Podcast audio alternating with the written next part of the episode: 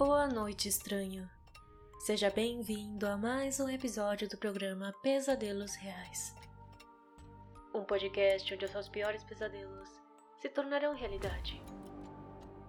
Eu sou Noroko e hoje conheceremos uma história real similar ao filme Maligno. Então fiquem confortáveis, coloquem os fones de ouvido e apaguem as luzes para uma melhor imersão.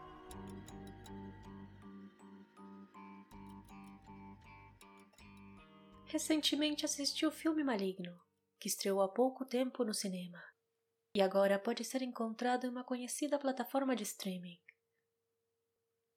Durante o desenvolvimento do filme, não podia tirar da cabeça a lembrança de um caso real que muito provavelmente inspirou James Wan na hora de produzir e dirigir o longa. A arte imita a vida, e lembro-me que o caso que conheceremos a seguir me assombrou durante um bom tempo. Logo depois de ter assistido um episódio sobre ele, há muitos anos atrás, em um famoso programa de TV uruguaio chamado Voces Anônimas, que aborda casos sobrenaturais ou de natureza estranha. O personagem do episódio de hoje também foi representado na quarta temporada da série de TV American Horror Story, intitulada Freak Show. Sem dúvidas, a vida de Edward Mordred deve ter sido uma constante tragédia. Pois, apesar de ser um nobre inglês, filho da Condessa de Darlington, na Inglaterra, a bizarra combinação da sua vida rodeada de privilégios contrastava terrivelmente com a sua condição física considerada socialmente abominável e pouco compreendida no século XIX. Edward era jovem, inteligente e de boa aparência, além de um músico de rara habilidade. Mas, somado a todas as suas qualidades, ele carregava uma terrível maldição. Além do seu rosto bonito e normal, Mordred tinha um segundo rosto aterrorizante na nuca. Ele sofria de diprosopia, uma rara síndrome causada por uma anomalia genética que envolve a duplicação de várias características da cabeça, incluindo todo o rosto. Normalmente, são apenas partes específicas que incluem os olhos ou o nariz.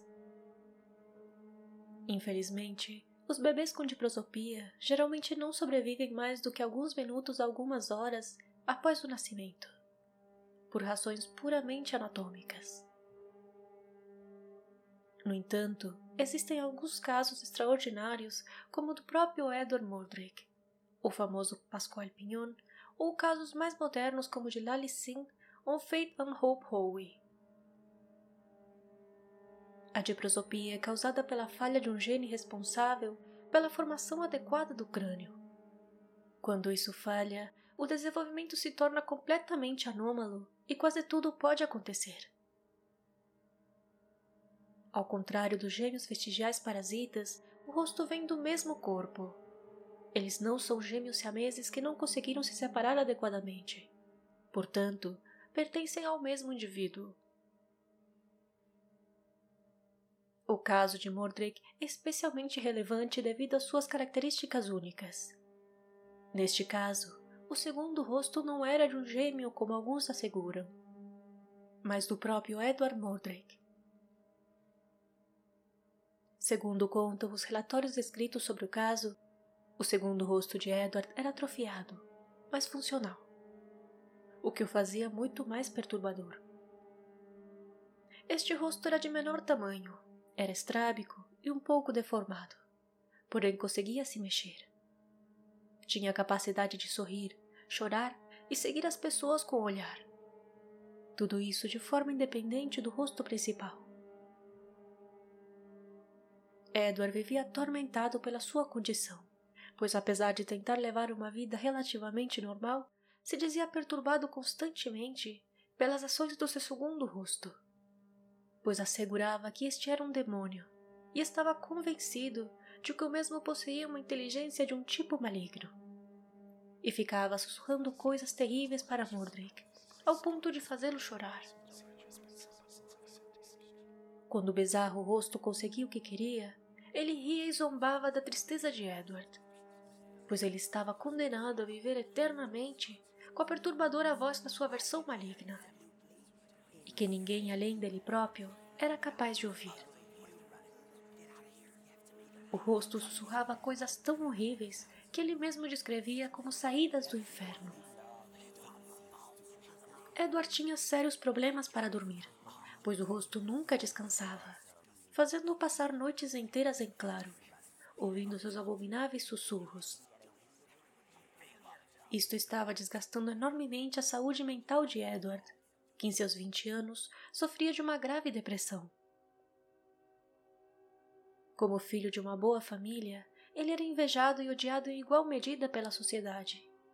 Sua linhagem e riqueza de herdeiro da condessa o colocaram no centro das atenções do público. Sua doença acabou sendo alvo de piadas ao ponto de destruir a sua imagem pública. Considerando-o como um monstro tocado por alguma força sobrenatural. Infelizmente, dada a época e o desconhecimento da sua rara condição, não há registros médicos detalhados sobre o caso Mordek. Quem sonhava com a possibilidade de se livrar do seu gêmeo maligno. No suposto testemunho de Mordrick, que apareceu em 1900 no Almanac Médico Anomalias e Curiosidades da Medicina, de George M. Gould, podia-se ler. A imaginação não consegue conceber as terríveis tentações que me rodeiam. Por alguma maldade imperdoável de meus antepassados, foi costurado a este demônio. Porque tenho certeza de que é um demônio. Eu suplico e imploro para que ele seja eliminado do mundo, mesmo se eu morrer. Apesar das suas súplicas, nenhum médico se atreveu a realizar o seu pedido.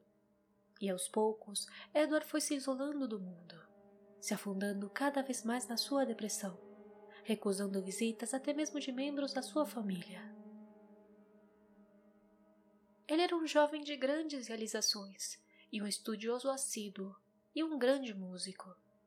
Mas aos poucos foi se rendendo aos constantes sussurros daquele rosto maligno, que se alimentava da tristeza de Edward, rindo e zombando da sua própria desgraça.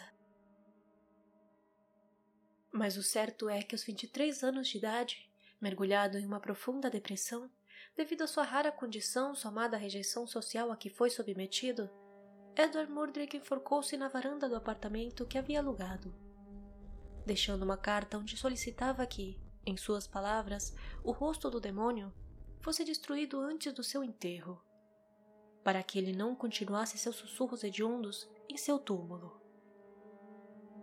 A seu próprio pedido, ele foi enterrado em um lugar isolado, sem pedra ou lenda que marcasse a sua sepultura. Este fato só conseguiu alimentar ainda mais a lenda do macabro segundo rosto de Mordred, convertendo-se em um monstro do século XIX.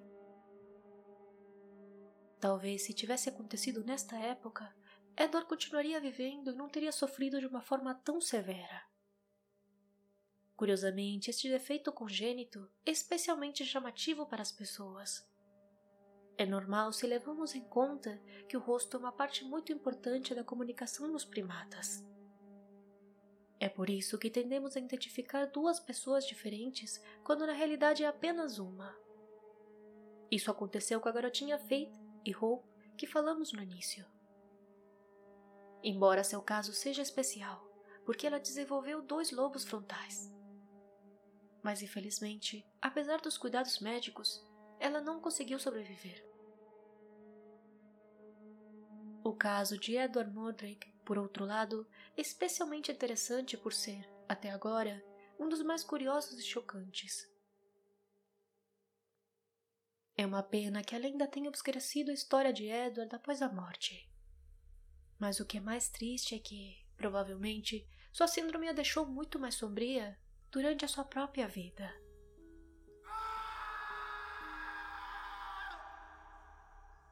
Avalie e siga este podcast.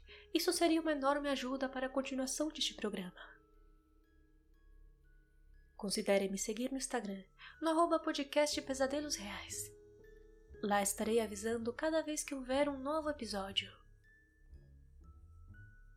Siga o canal Pesadelos Reais no YouTube pois lá costumo postar as versões em vídeo de cada episódio. Por favor, deixe seu like e compartilhe para me ajudar a chegar a mais estranhos como você. Todos os créditos e fontes utilizados para a produção deste programa estão na descrição. Me despeço por hoje, lhe envio um abraço psicológico bem apertado e até o próximo episódio.